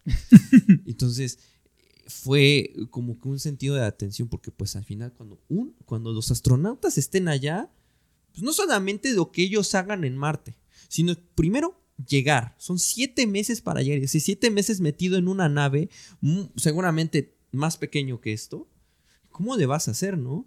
Entonces sí, fue muy interesante cómo la evaluación psicológica día a día fue, este, fue muy buena. Fue muy buena y luego eso sí, en fines de semana nos daba nuestro día de descanso. Yo, ah, qué bueno. Pero, o sea, fue más en cuestión de, o sea, más que una misión técnica. Sea, claro, o sea, tu misión técnica de necesitamos al ingeniero que haga estas cosas así, pero lo primordial aquí fue el rendimiento psicológico. Ver cómo, cómo reaccionaba, ¿no? Entre, todos, cómo se llevaban. Sí, exactamente. Hasta nos dijeron, nos sorprende saber que ustedes fueron los únicos que no hubo pedeas. yo, ah, chinga. ¿Cómo, que pedeas? Pues, ¿qué pasó aquí, no? Dice, no, pues es que han pasado estas cosas, que luego ya ni se hablan, y, y hasta luego los golpes, y yo, ¡Jesús! Pues, pues, que eran mexicanos, digo. no, pues es en general, no nos dijeron, no, claro, pues claro. no, sé, es en general porque, pues, insisto, siempre es la lucha de egos. Hasta se sorprendieron. ¿Y ya terminaron la misión? Ah, sí, a los 17 días ya habíamos acabado. ¡Jasu! Entonces, la verdad, generamos una muy buena imagen. Un trabajo eh, a lo que, pues, pues, es que nosotros, pues, a, qué, a, qué venimos, ¿no? O sea, y este, inclusive cuestiones por ejemplo, sociológicas entre pues, saber qué pasa entre astronauta y astronauto, ¿no? claro, claro. Entonces, pues, dicen que dicen por ahí que se generaban muy buenos romancillos por ahí, ¿no? Pero pues es, pero es, aquí es agarrar el paquete completo, porque pues cuando estés allá y estés metido siete meses y luego no sé cuánto tiempo estés en Marte, pues sí, o sea, sí pasa luego en las escuelas de verano, que de repente salen los amores de verano nos pasó en el COVID. Mucha gente hizo sus amores de COVID. Claro, claro. Pues algo fue similar, de hecho, ¿no? Entonces, fue muy interesante. Pues digo, afortunadamente, este, no, nosotros a lo que íbamos, ah, nosotros a lo que íbamos nosotros a trabajar, sacar resultados, pues no pasó nada, ¿no? Pero este, y digo, o sea, así en general y con toda la honestidad, este, pero, por ejemplo, nos centramos que en otras misiones, pues hasta parejitas y todo. Sí, Ay, qué bonito, ¿no? Pues. Y hasta me acuerdo que dijo, no, hasta vamos a hacer apuesta. Yo, ¡oh, Entonces, este. Sí, digo, fue una experiencia muy padre, muy genial. Sí, me imagino. Y, este, y esto tiene que ayudar, porque, por ejemplo, ahorita unos de la NASA se van a meter un año. Se metieron un año a hacer una, una misión así, similar, análoga. Pero aquí ya fue al extremo. Entonces, este, pues quién sabe, ¿no? Dirían por ahí, entran cinco, salen siete, ¿no? Imagínate. no, ya te imaginarás. es válido, es válido. Quieren hacer más grande la raza, pues va ahora. Es parte del paquete. Como dices, de una vez a colonizar Marte. El primer nacido en Marte. ah, ya, así, ahí sí te puedo decir que Jaime Maussan tendría razón. Ahí sí, ahí sí. Un marciano. Ahí sí hay evidencia biológica. este, hace rato estábamos leyendo acerca de bueno, no mejor dicho, bueno, si estábamos leyendo, estábamos viendo un prototipo de, si no estoy mal, un telescopio que se llama Spitzer, ¿no? Es Spitzer, claro. Ajá, este, y la verdad es que les decía yo aquí a mi brother, o sea, yo como obviamente persona que, que no, que no tiene conocimiento suficiente sobre esto, digo, a mí me impresiona, ¿no? Cada parte y cada, cada, por ejemplo, veíamos que tiene como un tipo de antena, como un tipo de, como de contenedorcito, digo, este, y pues obviamente nos comentabas que tenías colaboración con, con esto, ¿no? ¿Cómo fue eso? Bueno, el Spitzer fue básicamente un seminario al que yo pude asistir en el Instituto Tecnológico de California. Este, conocí al director Thomas Seufer, el director del Spitzer. El Spitzer hizo observaciones muy interesantes. De hecho, al Spitzer ah, se le pueden atribuir descubrimientos de exoplanetas. Claro. Muy interesante. Entonces, yo cuando fui, fue en el sentido de, pues ya, despedirlo, porque era ya su última luz. Recuerdo que fueron 10, 20 días antes de que empezara lo del COVID. Entonces, este, sí, yo, yo seguí muy de cerca lo que hacía el Spitzer. Y pues de haber sido como que, pues es que yo estaba de vacaciones y como que ya sabes, ¿no? El típico que se quiere ir a, a Estados Unidos a ver si puede estudiar, ¿no? Pues yo me que terminé pues desencantado, pues porque pues la universidad más barata que yo veía andaba en 3.500 dólares al año. Y yo dije, bueno, pues si a duras penas tengo 3.500 bolívares, no creo. Pero me llevó una muy grata sorpresa. Porque pues yo eh, el haber asistido a un, pues, un seminario de tal magnitud, hacia decir, pues hoy se dice adiós a un telescopio que ahora ya es basura espacial, por cierto, este, pues dio muchísima ciencia, ¿no? Ahora que lo dices, ¿cómo tú puedes mantener un telescopio en refrigeración? Porque pues, si tú, por ejemplo, todo lo que ustedes tienen genera calor, genera muchísimo calor. Pero si tú quieres observar cosas que generen calor en el espacio, pues dices, pues necesito algo que me quite el calor de mis dispositivos, porque si no me va a generar algo que se llama ruido. Ese ruido es horrible. Entonces, ¿cómo lo, cómo lo compensas? ¿Cómo lo quitas? Congelándolo. Yo trabajé para un eh, proyecto infrarrojo, pero es de un telescopio en España. Esto se tiene que poner a temperaturas de criogenia, o sea, al cero absoluto, o sea, 200, menos 273 Kelvin. Sopas. imagínate tener y que te dure luego 10 años un, pues, un refrigerador, un, crióstato en el espacio. O sea, ¿cómo, cómo, concibieron la tecnología? Sí, claro. Es impresionante. Entonces, ahora que lo mencionas, sí es un logro que hoy en día, pues ya, ya hasta se superaron enviando al James Webb este que tiene las, el espejo hecho de beridio y oro. imagínate. Y lo congelan a temperaturas en cero absoluto, pues para que después funcione. Por eso las mendigas imágenes que nos llegaron, preciosura. O sea, podemos ver cosas que no podríamos ver a simple vista. Entonces, este, sí, la verdad fue muy, fue muy padre haber pertenecido. Como que el infrarrojo siempre ha sido lo, como no tanto mi especialidad, pero a lo que más me ha acercado. Ya ahorita que me empecé con la parte de la radioastronomía, que es otra parte, claro. este, se vuelve como parte de la experiencia, pero hacerlo en un lugar como en Caltech, que pues yo, bueno, no tengo 75 mil dólares al año para poder estudiar ahí, pero bueno, al menos pisé, dirían por ahí, tierra sagrada, ¿no? claro, claro. Por ejemplo, este, ahorita que mencionas esto de, de, de que fue antes de la pandemia, sí estaba leyendo que lo, que lo desactivaron, mejor dicho, ¿no? El 30 de enero, ¿no? Me parece algo así. Correctamente. Del 2020. Entonces yo digo, seguramente participó, yo creo que, bueno, se, se, puso en esto de, la despedida, digámoslo así, ¿no? Sí, fue muy padre, insisto, yo venía saliendo de la UNAM, o sea, haciendo en este proyecto que es Frida, de infrarrojo, y dije, ah, pues me gustaría meterme en esa parte, de la parte infrarroja. Entonces ya ahí fue cuando llegué a Caltech y fue cuando empezamos a ver este un poco triste, sí, porque pues dices, dejas un telescopio que dio tantos avances a la ciencia. Sí, claro.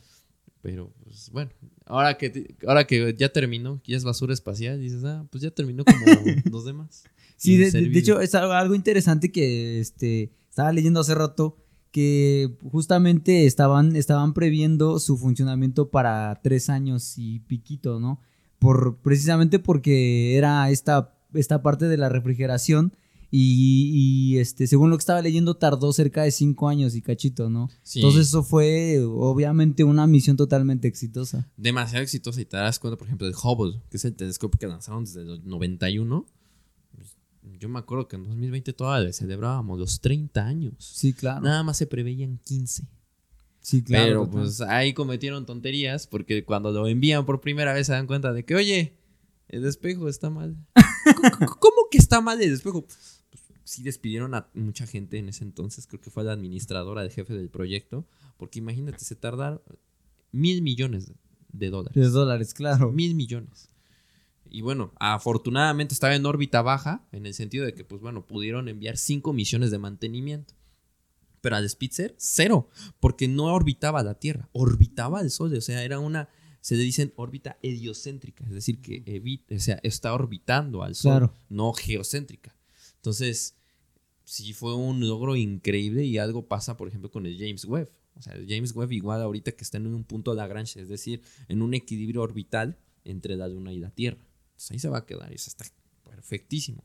Entonces, pues, habla muy bien en donde pues mexicanos pueden tener ahí acceso. O sea, sí, claro, tienen que competir contra gente de todo el mundo para poder hacer observación. Pero pues no es como que tan fácil, ¿no? O sea, todavía no tenemos mexicanas o mexicanos que estén, que hagan una observación directamente en el James Webb. Yo esperemos que ya lo tengamos. O bueno, esperemos que México haga el suyo. Pero así viendo las cosas, hijo de, de calculo como unos 100 años, 80 años ya. Y te estoy diciendo ya en muy buen plan. ¿eh? Estoy viendo bien buena onda. Pero sí. Claro. Claro. Bueno, pues algo que quieras decir antes de terminar con este gran episodio, mi querido ¿Cómo, Iván. cómo comenzó Chico Cosmos? Porque dices que tienes 10 años, ¿no? O sea, el Chico Cosmos empieza muchísimo más antes que tu viaje a la NASA, que todo eso. ¿Cómo inicia este proyecto? Pues ver la problemática que les decía de que pues no hay, hay gente que yo pensaba que ya sabía ciertas cosas, ¿no? O sea, por ejemplo, en Ciudad Cerdán, pues mucha gente de que, ah, sí, es gran telescopio milimétrico. O sea, niños de 10, 8 años ya sabían que era esa antena. Menos no dijeron que era de Sky, pero sí dijeron que era algo que cazaba agujeros negros. Y, ah, sí, es GTM. Y hoy en día les decimos, pues, por de risa, el gran tamal de mole, ¿no? Entonces, este yo dije, ay, pues, si saben aquí, pues imagínense en Puebla que están como que más informados. No, no saben nada. Yo dije, ah, espérate, espérate, ¿cómo, cómo- cómo es eso posible? Y dije, espérate, si esto es el GTM, ¿cómo será toda la demás historia, todo el acervo científico que tenemos? ¿Cómo es eso? No saben nada. Sopas. Entonces, pues, ¿en dónde están esos youtubers? ¿Dónde están esos divulgadores? Digo, digo, pues ellos presumen de tanta de tanto conocimiento. No, pues hay trabajo que hacer. O sea, no la divulgación, no solamente lo que puedas hacer de manera en el YouTube, eh, específicamente en estas personas, ¿no? No, hay que ir. No, la ciencia, es que hoy, te- hoy se habla de la ciencia para todos, hoy empoderamiento de la ciencia. Ajá, empoderamiento. Tengo que ir a los lugares que no tienes idea qué bonito es llegar a un lugar que luego no tienen pizarrón, no tienen ni dónde sentarse, no tienen ni instalaciones. A veces, si, ten- si tienen un salón de obra negra, ya es ganancia. Así de fácil. Y llegas y les enseñas el universo. Les dices, oye, fíjate que en México tenemos un telescopio. ¡Wow! ¿Y eso está aquí en México y en Puebla? Ah, sí. Oye, yo quiero estudiar eso, mamá. Cómprame un telescopio para. O le piden a los reyes su telescopio. Y se dan cuenta que pues, ya, no, ya no tienen que ir a Estados Unidos. Se dan cuenta que ya no tienen que ir a Europa a estudiar estas carreras que ven casi inalcanzables, ¿no? Claro. Me dicen, oye, ¿dónde lo puedo estudiar? Ah, vete a Cholula.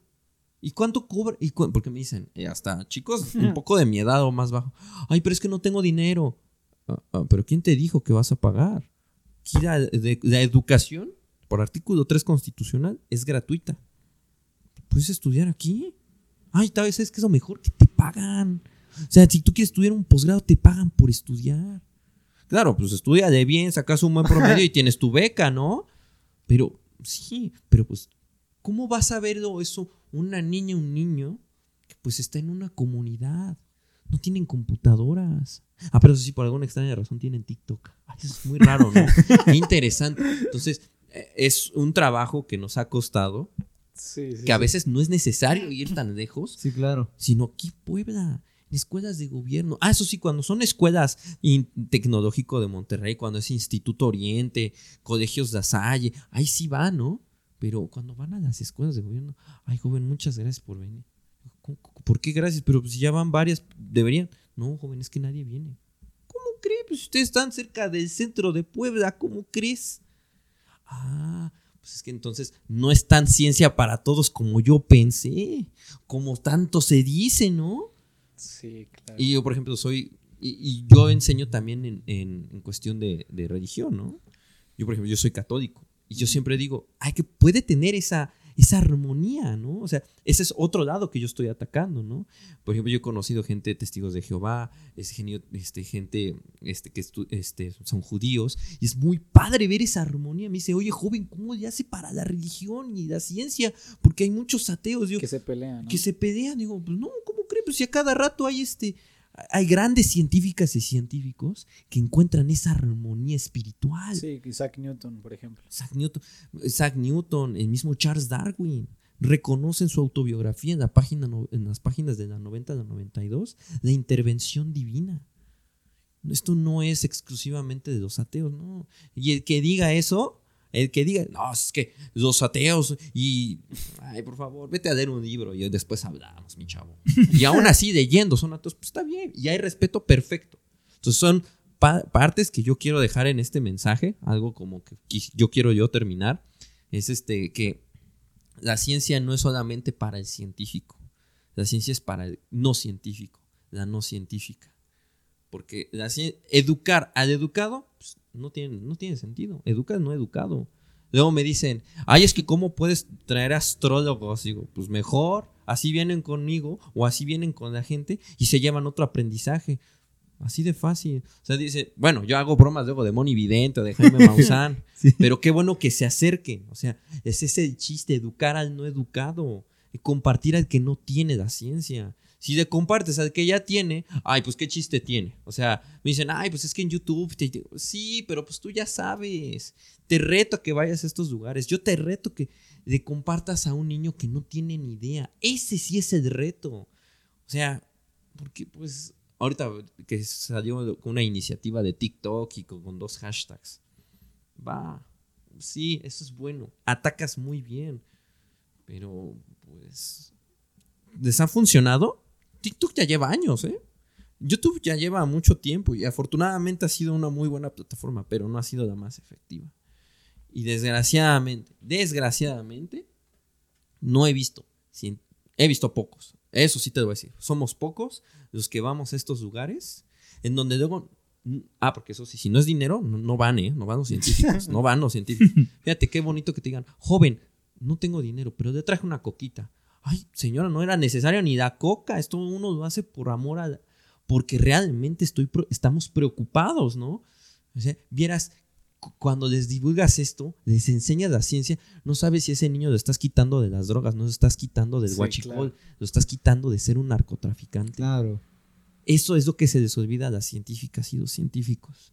No es cuánto te paguen, porque dicen, pues es que yo, yo me la pasé estudiando tantos años y pues mínimo quiero que, sí, sí, pero esos, estas personas que realmente te necesitan, no tienen luego ni para comer y te vas a poner así bro, mejor quédate en donde estás y ya no, no estorbes. No estorbes lo que realmente se hace falta. Entonces, este, a lo mejor a veces me, genera a veces de algunos enemiguillos por ahí. Porque dicen, ay, no te juntes con este divulgador, es como que bien payaso. Y yo, pues perdone, o sea, aquí, así se divulga, es mi forma de divulgar. Que he dicho, no es la mejor y no es la absoluta. Qué bueno que hay distintos caminos para divulgar. Pero al menos yo he visto, en mi experiencia, que pues desgraciadamente aquí abundan los pobres en México. Y es mejor ir a esos lugares que esperar a que vengan. La ciencia no es así. la ciencia es de tocar puertas y decir, miren, esto, es, esto existe aquí, porque hemos esperado a que vengan y pues por eso no avanzamos. Porque la ciencia es arrogante. Eh, bueno, al menos la ciencia en México es arrogante. Ay, que vengan, pues yo, yo, yo soy suficiente, que vengan. Ay, señora, los institutos o los institutos de investigación quedan lejísimos.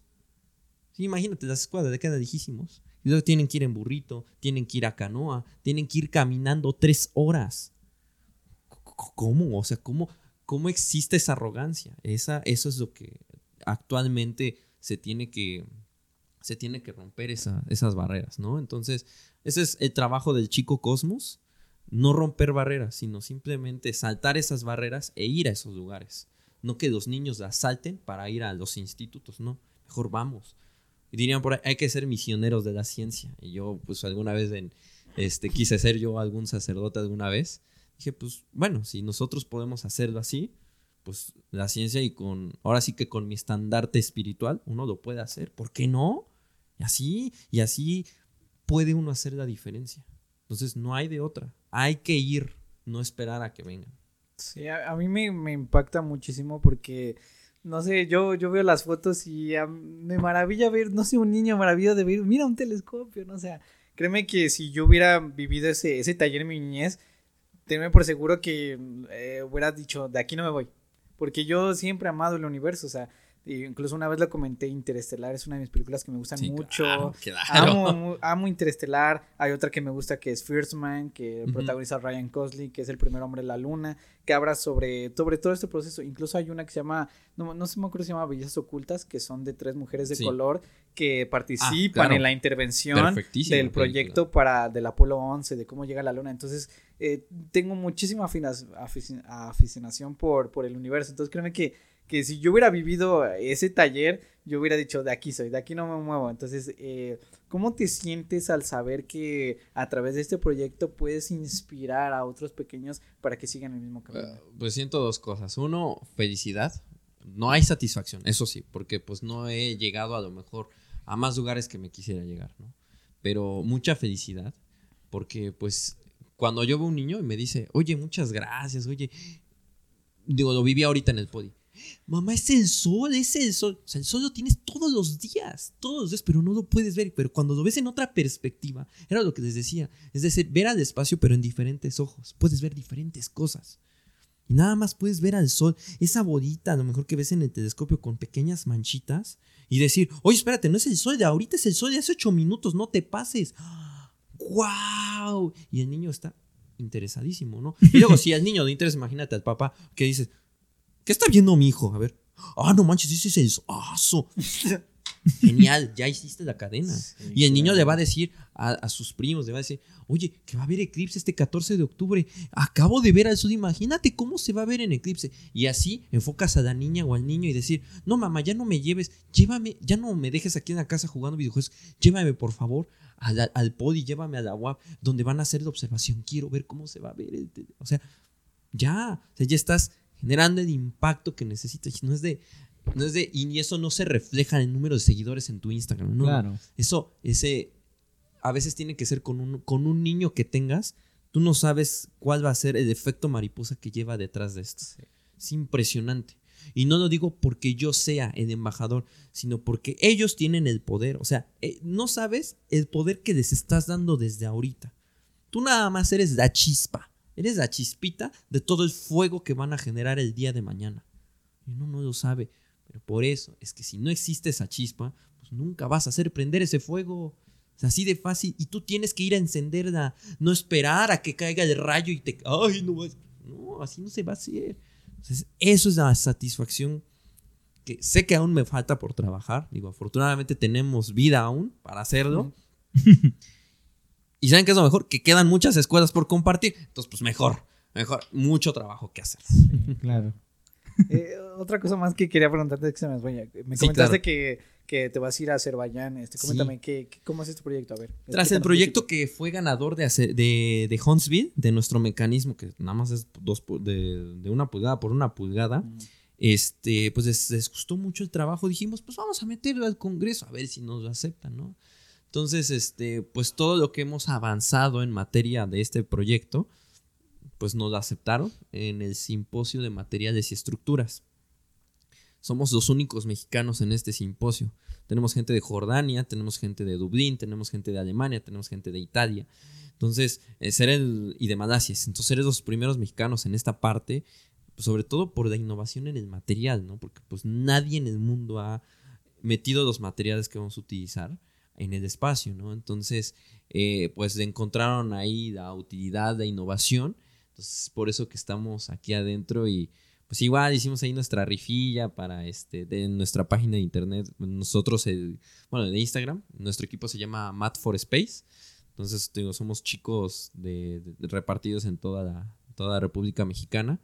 Entonces, este, pues estamos aquí con el sueño de ir a, aquí a Azerbaiyán a presentarlo. Pues, un país que solamente yo conozco por Fórmula 1, porque me gusta la Fórmula 1 y Bakú es uno de los circuitos que corre Checo Pérez y que siempre le va bien, por cierto. Entonces este, dijimos, ah, qué coincidencia, vamos a ir allá, qué padre, Entonces, eh, nuestro avance, nuestro proyecto ganador, pues fue lo que nos dio la, pauta a estar en este congreso, que pues es el congreso donde van a estar tanto empresas gubernamentales como empresas privadas en el ámbito aeronáutico y astronáutico, ¿no? Entonces, estamos nerviosos porque, es decir, vamos a ver gente de la NASA, vamos a ver gente de todas las, este, ¿cómo se llama? De todos los organismos aeroespaciales. Y pues, por ejemplo, compañías como las de aviones, como Airbus, como Boeing, o sea, todas estas, estos monstruos. Y pues verlos ahí y pues ver si podemos conseguir una. Pues sí, no, es, es una ventana de oportunidad, no solamente para presentarlo, ¿no? Si una de esas consigues un empleito en, pues, en, una, en un centro de investigación así cañoncísimo, uff, pues hay que, nos dijeron por ahí, aprendan a venderse, aunque en una de esas hasta sacan empleo por allá. Sí, claro. ¿no? Entonces Sí, es claro, adquirir la experiencia completa. Pero sí, es por eso que vamos a llegar a Azerbaiyán, al Congreso Internacional de Astronáutica. Ok, ok. Ok, bueno, pues ahora sí, algo que quieras decir antes de terminar Pues, con este episodio, mi Te, brother. te agradezco, la verdad, que te hayas tomado el tiempo de venir. Créeme que hablar de estos temas me gusta muchísimo. Le tenía mucha ilusión, por eso me puse a buscar perfiles muy específicos, porque hay temas muy específicos Claro. que quiero tocar. Entonces, de verdad te agradezco mucho tu tiempo. Incluso eh, te abro la puerta para una segunda vez. No, gracias. Que nos compartas tu experiencia de, de qué viviste allá en Azerbaiyán. Sí, Ah. incluso cuando ya lancemos nuestro proyecto eh, allá de espacio, va a estar seis meses en la estación espacial. Pues ahí con muchísimo gusto les decimos, no oigan, ¿qué creen que sí se quemó? Ah, Entonces, ahí- entonces, eh, digo, al menos podemos publicarlo, ¿eh? O sea, si se quemó, ¿no? Como somos pioneros, pues decir, pues miren, se quemó, pues no lo pongan. Sí, claro. No, sí, Entonces, este, sí, Sí, ya claro. estaremos aquí con, pues, con ustedes y pues con todo el auditorio, ¿no? Bueno, pues muchísimas gracias por, estar aquí con nosotros. No, gracias a ustedes de nuevo. por Es- bueno, pues de mi parte igual te agradezco por, por el tiempo, por la plática. La verdad es que yo siempre disfruto, sea el invitado que sea, del rubro que sea, yo lo disfruto mucho y Claro. pues evidentemente aquí este, his- historias no faltaron, información no faltaron, risas no faltaron. Así que muchas gracias, brother. Y pues no sé si quieras decir algo antes de terminar. Claro, les tengo que, pues, de nuevo agradecer y como diría mi ex, hasta aquí la dejamos. Bueno, pues está toda la gente que escuchó y vio este episodio, la verdad es que les agradecemos mucho. Este, lo valoramos que se hayan quedado hasta el final. La verdad es que, pues, a- no, no toda la gente se avienta un podcast, así que los fanáticos de este podcast, muchas gracias. Espero que tengan un excelente día y nos estamos viendo en el siguiente episodio. Hasta Cuídense luego. mucho. Bye.